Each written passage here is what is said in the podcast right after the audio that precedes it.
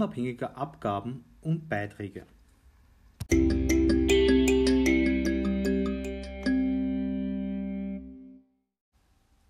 Die Prüfung der lohnabhängigen Abgaben und Beiträge kann zu nicht unerheblichen Nachforderungen von Seiten des Finanzamts bzw. der Gebietskrankenkasse bzw. auch der Gemeinde gegenüber dem Unternehmen führen.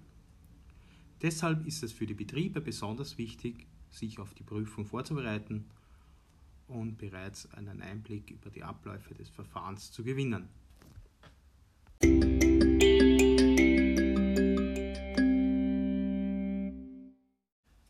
Eigentlich sollte sich mit 1. Jänner 2020 einiges bei der GPLA-Prüfung ändern.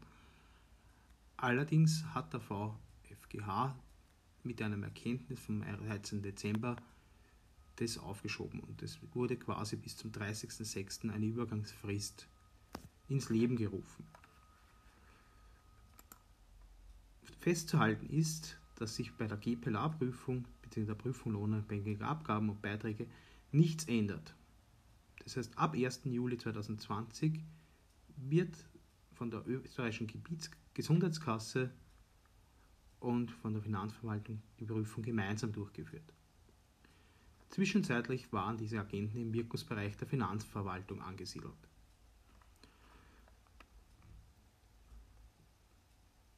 Der, Oberöst der österreichischen Gebietskrankenkasse obliegt die Sozialversicherungsprüfung.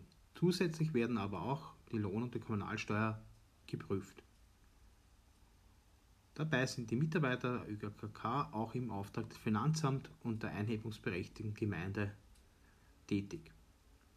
Der Prüfdienst der Finanzverwaltung ist grundsätzlich für die Lohnsteuer- und Kommunalsteuerprüfung zuständig. Außerdem werden auch die Sozialversicherungsbeiträge geprüft. Der Prüfdienst der Finanzverwaltung ist dabei im Auftrag der österreichischen Gebietskrankenkasse und der einhebungsberechtigten Gemeinde tätig. Die Gesamtsteuerung obliegt einem partnerschaftlich besetzten Prüfbeirat, das heißt, der koordiniert die Prüfungen. Im Vordergrund der gemeinsamen Prüfung lohnabhängiger Abgaben steht die Information bzw. Beratung der Dienstgeber, die Sicherung der Beitragsgrundlagen und Versicherungszeiten und somit ein fairer Wettbewerb innerhalb der Wirtschaft.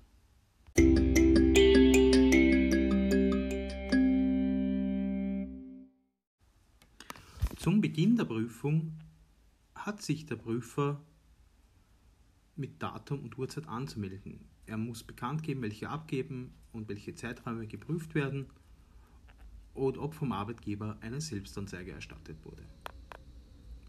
Bei Verstößen gegen die Bestimmungen zur Abfuhr von Lohnsteuer kann der Dienstgeber eine Selbstanzeige erstatten. Der Prüfer hat ihn auf die Möglichkeit und deren Folgen noch vor Beginn der Prüfung hinzuweisen. Die Prüfung darf nur im Rahmen des erteilten Auftrags durchgeführt werden, andere Steuerarten, Abgaben und Zeiträume dürfen nicht geprüft werden. Grundsätzlich ist die Prüfung im Betrieb durchzuführen.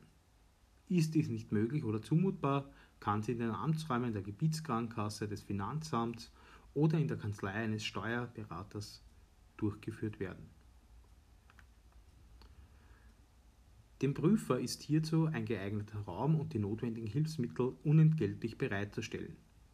Außerdem sind alle erforderlichen Unterlagen für den zu prüfenden Zeitraum in Form von Büchern oder Datenträgern zur Verfügung zu stellen.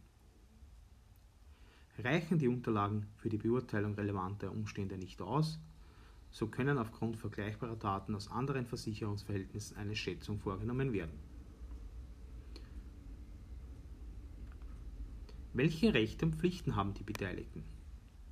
Die Beteiligten, also insbesondere der Arbeitgeber, hat ein Recht auf Vertraulichkeit, Parteiengehör, Offenlegung und wahrheitsgemäße Angabe, Akteneinsicht, Rechtsmittelbelehrung und eine Entscheidung durch die Behörde.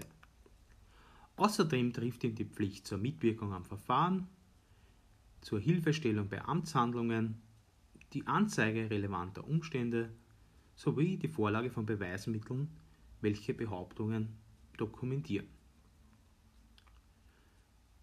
Der Prüfer ist berechtigt, jedes Beweismittel zu verwerten. Er ist befugt, Aufzeichnungen, Urkunden und Beweismittel aus anderen Verfahren zu verwenden, sowie Betriebsangehörige und Auskunftspersonen zu befragen. Er kann den Betrieb jederzeit besichtigen. Für die Entscheidung der Prüfbehörde dürfen keine Beweise zugrunde gelegt werden, zu denen sich der Dienstgeber nicht vorher äußern konnte. Wichtig ist in diesem Zusammenhang, der Dienstgeber muss die Auskünfte nicht persönlich erteilen. Er kann sich dadurch einer bevollmächtigten Person vertreten lassen. Der Prüfer ist verpflichtet, Sachverhalte, welche für andere als unabhängige Abgabenarten sowie für die Besteuerung anderer als konkret geprüften Dienstgeber von Bedeutung sein könnten, an die zuständige Stelle weiterzuleiten. Bei begründetem Verdacht auf das Vorliegen eines schwerwiegenden Finanzvergehens hat der Prüfer umgehend das zuständige Finanzamt zu informieren bzw. den Einsatz von Zollorganen anzuregen.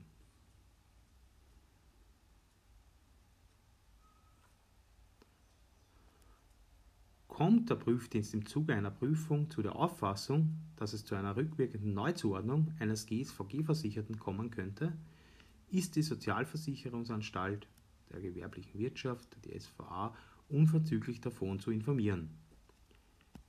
Die weiteren Ermittlungen sind von GKK Finanzamt und SVA aufeinander abzustimmen und im jeweiligen zuständiges Bereich durchzuführen. Die Prüfung der lohnabhängigen Abgaben und Beiträge endet mit einer Schlussbesprechung.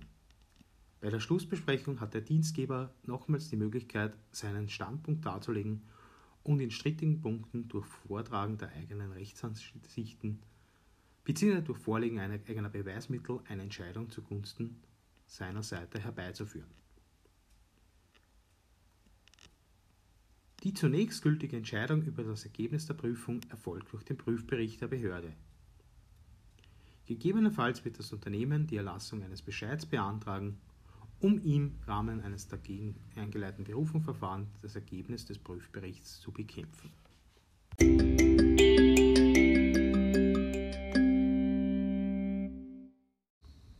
Das ordentliche Rechtsmittel.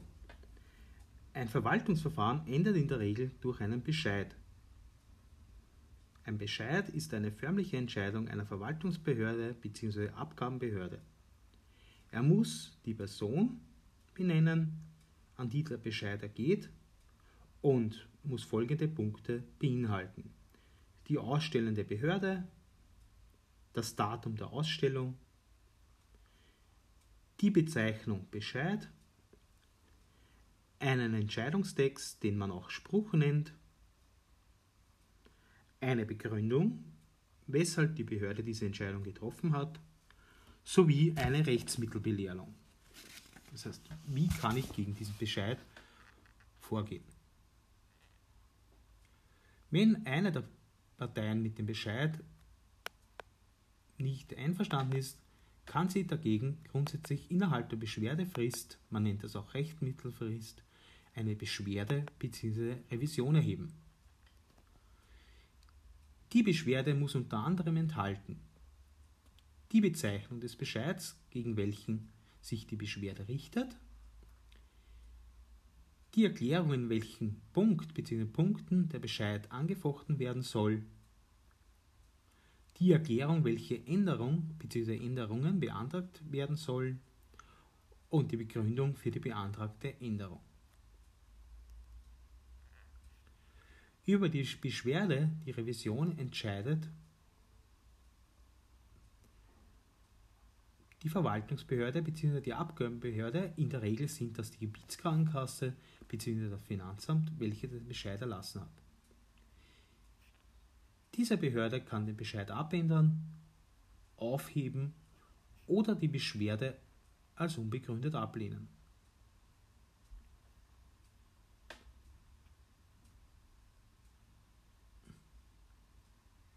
Außerdem kann über eine Beschwerde das Verwaltungsgericht, das Landesverwaltungsgericht oder der Verwaltungsgerichtshof entscheiden. Das Verwaltungsgericht kann den Bescheid bestätigen, abändern oder aufheben und der Verwaltungsbehörde bzw. der Abgabenbehörde die Erlassung einer, neues, einer neuen Bescheid nach Verfahrensergänzung auftragen. Entscheidungen der Verwaltungsgerichte bzw. Verwaltungsgerichte ergehen in der Regel als Erkenntnis.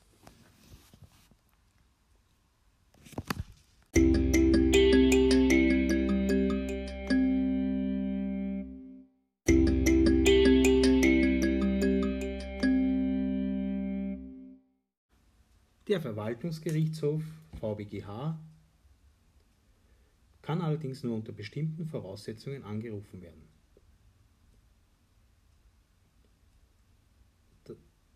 Das wären zum Beispiel, dass Erkenntnis von der Rechtsprechung des Verwaltungsgerichtshofs abweicht, eine solche Rechtsprechung fehlt oder die zu lösende Rechtsfrage in der bisherigen Rechtsprechung des Verwaltungsgerichtshofs nicht einheitlich beantwortet wurde.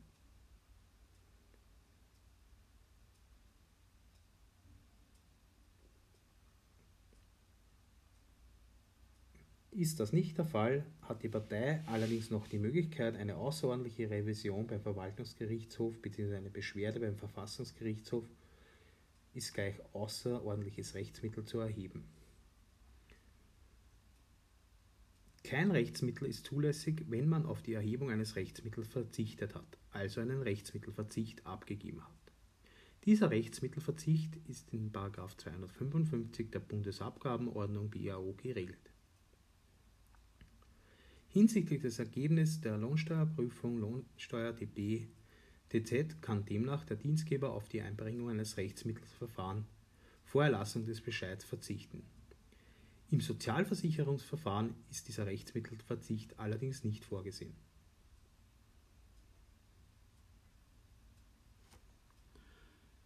Beim Gang zum Verwaltungsgerichtshof besteht Anwaltspflicht. Das heißt, ich brauche auch eine Rechtsvertretung, um diesen Schritt zu gehen. Im ASVG ist auch das Rechtsmittelverfahren genau geregelt. Zu den Verwaltungssachen im Sinne des ASVG gehören die Feststellung der Versicherungspflicht, die Feststellung der Versicherungszugehörigkeit und Zuständigkeit, Angelegenheiten bezüglich der Beiträge der Versicherten und ihrer Dienstgeber, einschließlich eventueller Beitragszuschläge. Der Versicherungsträger hat in Verwaltungssachen einen Bescheid insbesondere dann zu erlassen, wenn er die An- und Abmeldung ablehnt oder einen anderen Tag als Meldetag annimmt. Wenn er einen nicht oder nicht ordnungsgemäßen Anmelde angemeldeten in die Versicherung aufnimmt oder einen nicht oder nicht ordnungsgemäß abgemeldeten aus der Versicherung ausscheidet. Wenn er die Entgegennahme von Beiträgen ablehnen, wenn er die Haftung für Beitragsschulden ausspricht, wenn er einen Beitragszuschlag vorschreibt, wenn er die Übertragung eines Leistungsanspruchs ganz oder teilweise ablehnt oder wenn der Versicherte oder der Dienstgeber die Bescheiderteilung verlangt. In diesem Fall ist binnen sechs Monaten der Bescheid zu erlassen. Gegen diesen Beschwerd in Verwaltungssachen kann dann eine Beschwerde binnen vier Wochen eingelegt werden. Der Versicherungsträger trifft eine Beschwerdevorentscheidung. Binnen zwei Wochen kann ein Vorlageantrag gestellt werden und das Bundesverwaltungsgericht muss dann diesen Vorlageantrag entscheiden und trifft dann eine Erkenntnis. Gegen diese Erkenntnis des Bundesverwaltungsgerichts kann dann eine Revision bzw. eine Beschwerde beim VfGH bzw. eine Revision beim VWGH binnen sechs Wochen beantragt werden. Der VWGH bzw. der VfGH trifft dann eine Erkenntnis.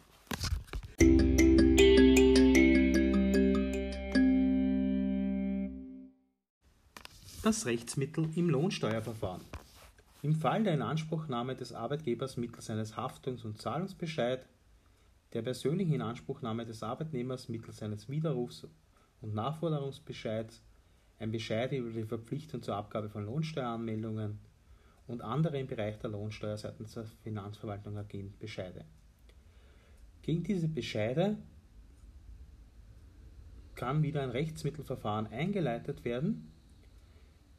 Gegen den Bescheid kann eine Beschwerde binnen einem Monat eingelegt werden.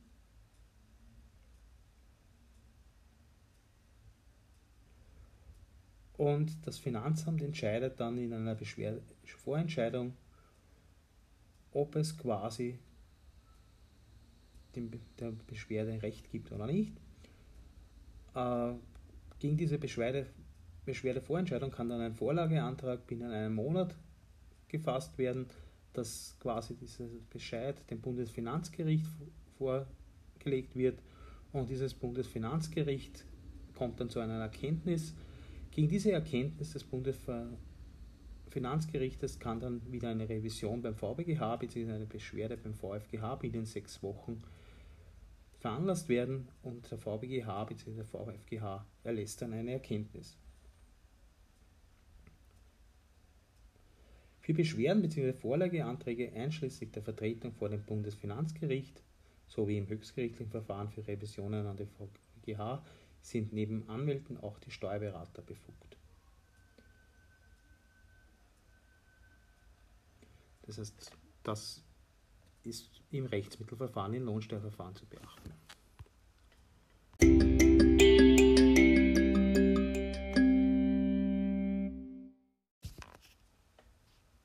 Das Rechtsmittelverfahren im Arbeits- und Sozialrechtssachen ist im Arbeits- und Sozialgerichtsgesetz ASGG geregelt.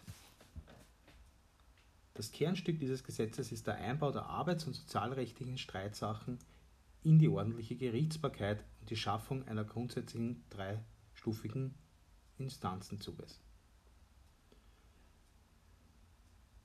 Das Arbeits- und Sozialgerichtsgesetz behandelt Arbeitsrechtssachen und Sozialrechtssachen, sprich Leistungssachen.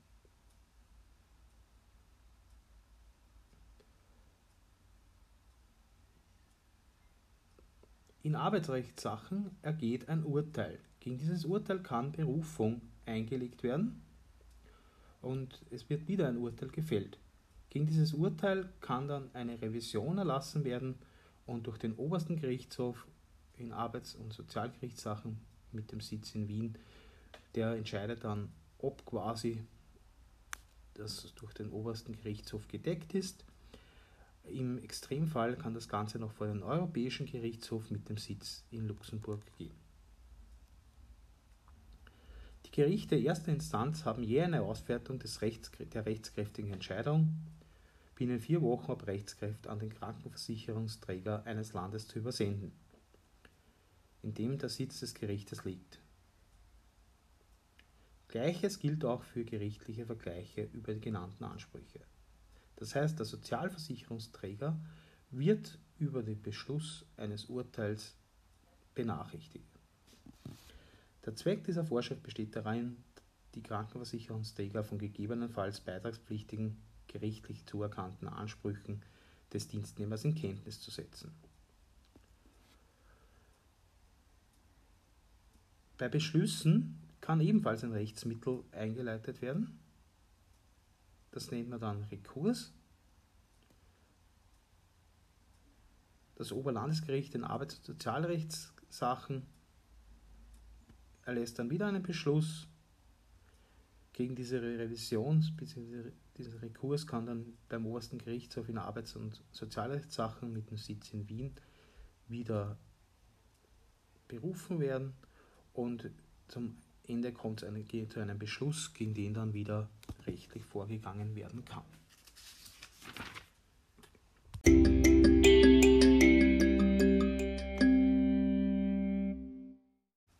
Seit dem EU-Beitritt Österreichs ist auch der Europäische Gerichtshof für Entscheidungen, die österreichisches Arbeits- und Sozialrecht bzw. Lohnsteuerrecht betreffen, involviert. Der Europäische Gerichtshof sichert die Auslegung und Anwendung des Gemeinschaftsrechts. Der EuGH kann von jedem Gericht, jeder Instanz mit der Bitte angerufen werden, das Unionsrecht zu interpretieren.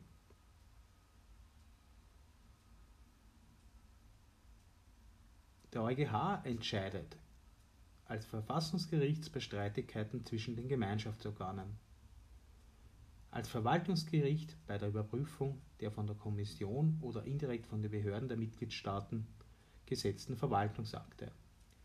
Als Arbeits- und Sozialgericht bei Fragen betreffend der Freizügigkeit und soziale Sicherheit der Dienstnehmerin sowie Gleichbehandlung von Mann und Frau, als Strafgericht bei der Kontrolle durch die Kommission verhängten Bußgelder.